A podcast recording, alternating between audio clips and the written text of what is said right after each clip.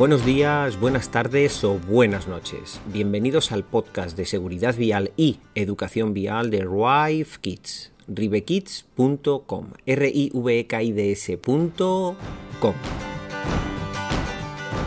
Los niños prematuros necesitan sistemas de retención infantil especialmente indicados para ellos y rara vez una sillita de coche multigrupo va a ofrecerles el nivel de seguridad que deberían tener. Las sillas Grupo 0 Plus con un especial reclinado y sujeción para bebés prematuros siempre es la mejor opción. Ahora te contamos algunos detalles sobre cómo viajar con estos niños prematuros y alguna consulta más que nos ha llegado de la Rife Community. ¡Arrancamos!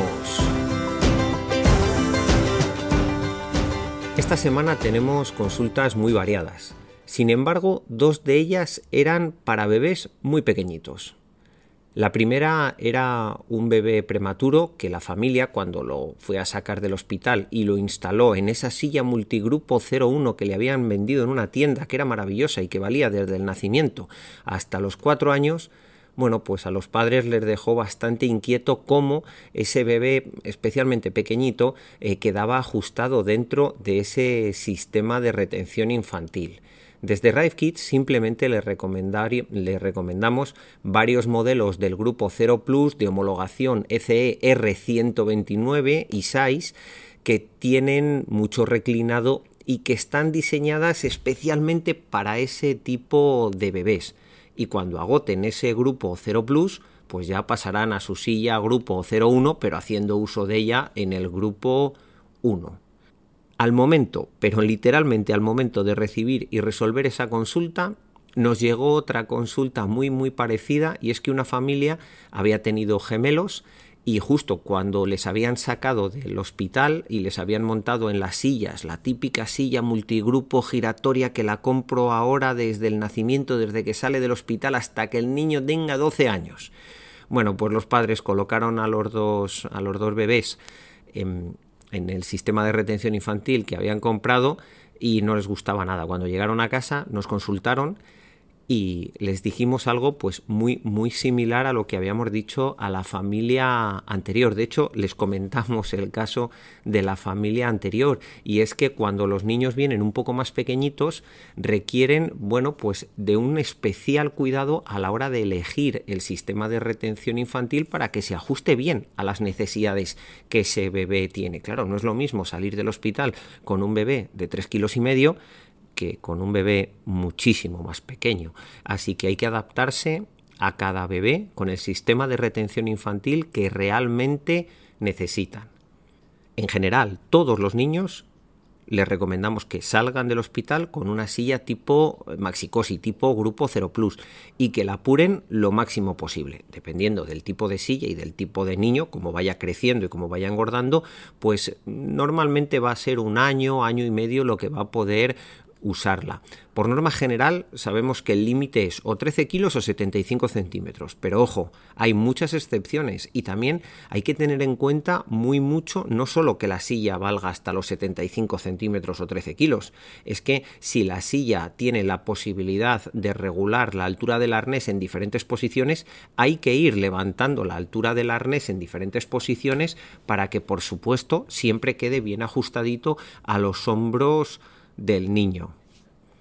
Y justamente por esto eh, comentamos porque nos llega la tercera consulta de esta semana y es que una familia había apurado mucho, pero cuando digo mucho es mucho, mucho, mucho el grupo 0 Plus. Ya el arnés al bebé le quedaba un poquito, un poquito por debajo, más de lo que se debería de la altura del hombro. Ya era el momento de cambiar a un sistema de retención infantil del grupo 1, por supuesto, en sentido contrario a la marcha.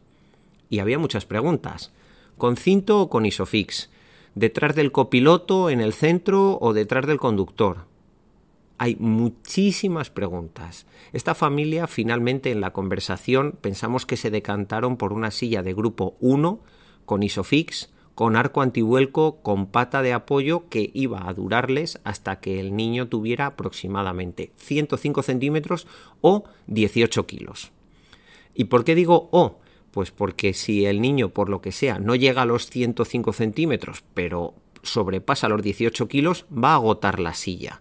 Y si el niño va más delgadito y mide 108 centímetros, aunque vaya con 15 kilos, también va a haber agotado la silla. Y es que las sillas de R129 tienen el límite de uso o por altura o por peso, no solo la altura, o por altura o por peso. Y eso hay que tenerlo muy, muy en cuenta y el rey de los malos usos en las instalaciones que vemos en las sillas de coche que pasan por Rive Kids. El top tether, de verdad. Tan difícil es usar bien el top tether.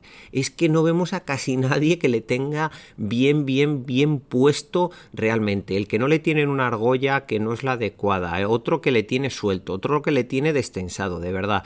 Demos la importancia que tiene a este elemento de seguridad. Por favor, el top tether tiene que estar ajustado bien, bien tenso, tiene que estar enganchado únicamente en un sitio habilitado, que va a poner en el maletero o en el respaldo del asiento las palabras, la palabra top tether y va a tener el dibujito de un ancla. Por favor, imprescindible, es un error garrafal tener una silla con top tether y no usarlo adecuadamente.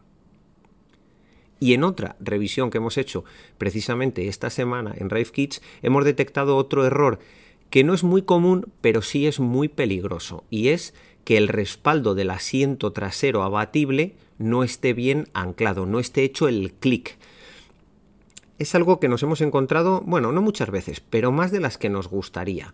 Y es que eh, si el respaldo del asiento pesa mucho, bueno, le ponemos vertical, si no hemos hecho el clic, pues a lo mejor el asiento se queda totalmente vertical, ponemos la silla, instalamos la silla y la propia silla está sujetando el respaldo. Pero claro, en caso de impacto eso es peligrosísimo para el niño. O sea, si el respaldo de un asiento trasero con una silla instalada se desplaza hacia adelante o se abate, va a empujar la silla hacia adelante. No sabemos lo que va a pasar, pero desde luego nada bueno. Así que si en algún momento tenemos que echar los asientos para adelante porque vamos a ir a comprar una estantería, vamos a meter la bici, vamos a meter lo que sea, perfecto.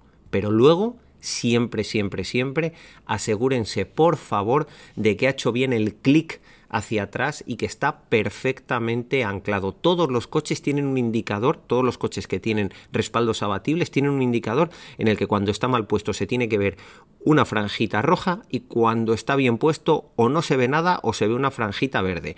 Pero si se ve algo rojo, ese respaldo no está bien puesto y esto es algo realmente peligroso en caso de accidente.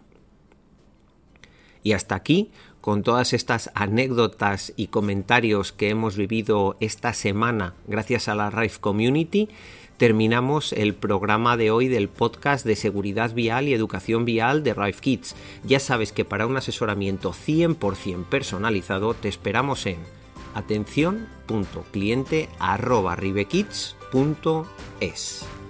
Y como cada día nos despedimos con nuestro eslogan. El verdadero viaje es el que termina como comenzó con felicidad e inocencia. Feliz viaje hasta el próximo programa.